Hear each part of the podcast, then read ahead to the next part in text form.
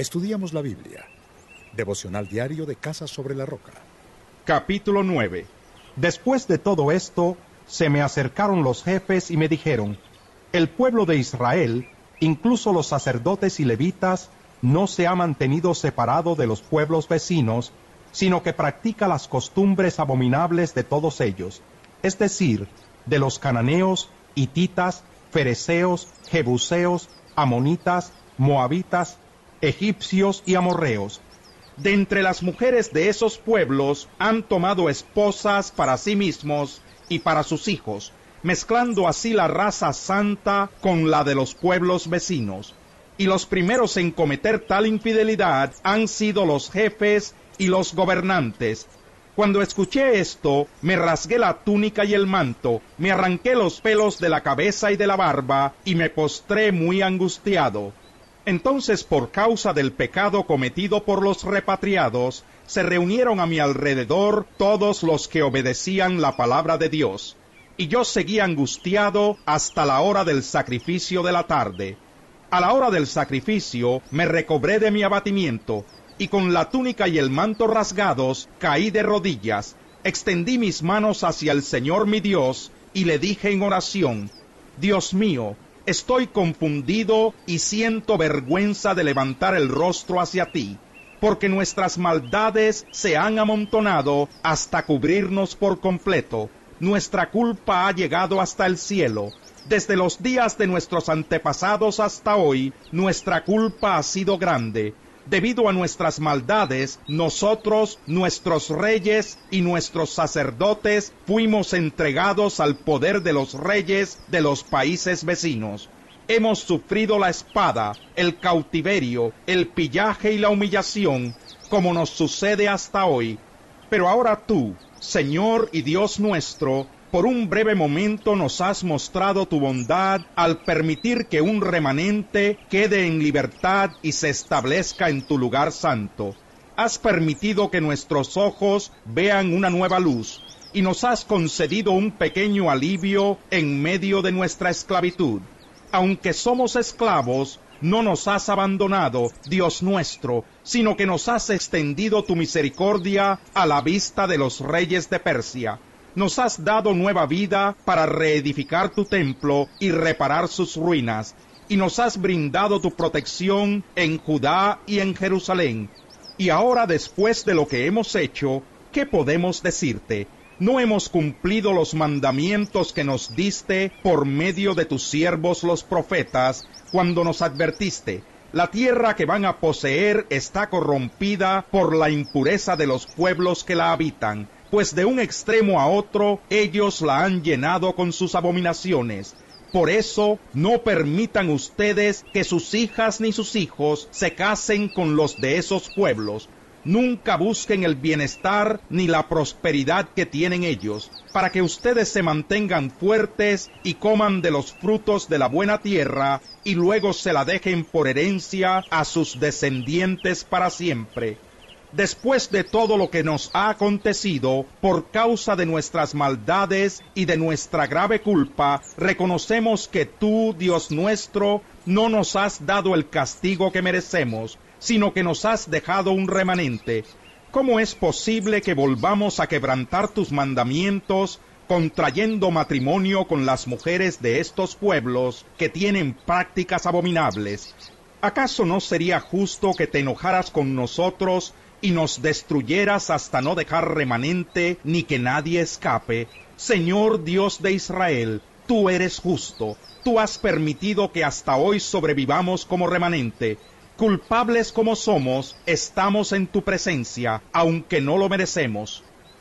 Capítulo 10 Mientras Esdras oraba y hacía esta confesión, llorando y postrándose delante del templo de Dios, a su alrededor se reunió una gran asamblea de hombres, mujeres y niños del pueblo de Israel. Toda la multitud lloraba amargamente. Entonces uno de los descendientes de Elam, que se llamaba Secanías, hijo de Jehiel, se dirigió a Esdras y le dijo, Nosotros hemos sido infieles a nuestro Dios, pues tomamos por esposas a mujeres de los pueblos vecinos, pero todavía hay esperanza para Israel. Hagamos un pacto con nuestro Dios, comprometiéndonos a expulsar a todas estas mujeres y a sus hijos, conforme al consejo que nos has dado tú, y todos los que aman el mandamiento de Dios, que todo se haga de acuerdo con la ley. Levántate, pues esta es tu responsabilidad. Nosotros te apoyamos. Cobra ánimo y pon manos a la obra. Al oír esto, Esdras se levantó e hizo que los jefes de los sacerdotes, los levitas y todo el pueblo de Israel se comprometieran bajo juramento a cumplir con lo que habían dicho. Y ellos lo juraron. Luego Esdras salió del templo de Dios y fue a la habitación de Joanán, hijo de Eliasib. Allí se quedó sin comer pan ni beber agua, porque estaba muy deprimido por causa de la infidelidad de los repatriados Posteriormente anunciaron en Judá y Jerusalén que todos los que habían regresado del cautiverio debían reunirse en Jerusalén, y advirtieron que a todo el que no se presentara en el plazo de tres días, según la decisión de los jefes y dirigentes, se le quitarían sus propiedades y se le expulsaría de la asamblea de los repatriados. Por lo tanto, a los tres días en el día veinte del mes noveno se reunieron en Jerusalén todos los hombres de Judá y de Benjamín. Todo el pueblo se sentó en la plaza del templo de Dios, temblando por causa de ese asunto e intimidados por el aguacero que caía. Entonces el sacerdote Esdras se puso de pie y les dijo, Ustedes han sido infieles y han aumentado la culpa de Israel pues han contraído matrimonio con mujeres extranjeras. Ahora pues, confiesen su pecado al Señor, Dios de nuestros antepasados, y hagan lo que a Él le agrada. Sepárense de los paganos y de las mujeres extranjeras. Toda la asamblea contestó en alta voz, haremos todo lo que nos has dicho. Pero no podemos quedarnos a la intemperie. Estamos en época de lluvias y esto no es asunto de uno o dos días, pues somos muchos los que hemos cometido este pecado. Proponemos que se queden solo los jefes del pueblo y que todos los que viven en nuestras ciudades y se han casado con mujeres extranjeras se presenten en fechas determinadas, junto con los dirigentes y jueces de cada ciudad, hasta que se aparte de nosotros la terrible ira de nuestro Dios por causa de esta infidelidad. Solo se opusieron Jonatán, hijo de Asael, y Jaasías, hijo de Tigba, apoyados por los levitas Mesulán y Sabetai. Los que habían regresado del cautiverio actuaron según lo que se había convenido. Entonces el sacerdote Esdras seleccionó y llamó por nombre a ciertos jefes de familia, y a partir del primer día del mes décimo se reunió con ellos para tratar cada caso y el primer día del mes primero terminaron de resolver los casos de todos los que se habían casado con mujeres extranjeras.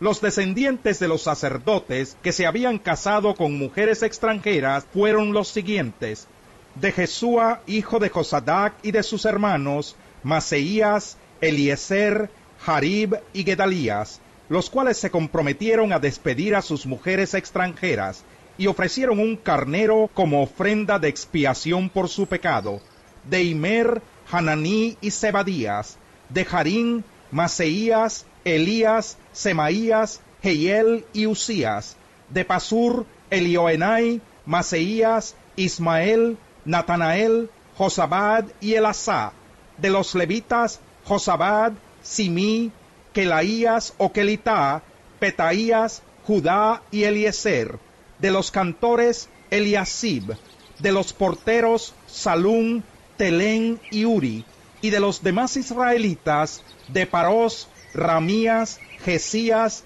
Malquías, Mijamín, Eleazar, Malquías y Benaías, de Elam, Matanías, Zacarías, Jehiel, Abdi, Jeremot y Elías, de Satú, Elioenai, Eliasib, Matanías, Jeremot, Sabad y Asisá, de Bebai, Joanán, Hananías, Sabai y Atlai, de Baní, Mesulán, Maluc, Adaías, Yasub, Seal y Ramot, de Pahat Moab, Kelal, Benaías, Maseías, Matanías, Besalel, Binui y Manasés, de Jarín, Eliezer Isías, Malquías, Semaías, Simeón, Benjamín, Maluc y Semarías, de Jasún, Matenai, Matatá, Sabad, Elifelet, Jeremai, Manasés y Simí, de Baní, Madai, Amirán, Uel, Benaías, Bedías, Kelui, Banías, Meremot, Eliasib, Matanías, Matenai, Hasai, de Binui, Simí, Selemías, Natán, Adaías, Magnadebai, Sasai, Sarai, Azarel, Selemías, Semarías, Salún, Amarías y José, de Nebo, Geyel, Matatías, Sabad, Sebiná, Hadau, Joel y Benaías. Todos estos se habían casado con mujeres extranjeras y algunos habían tenido hijos con ellas.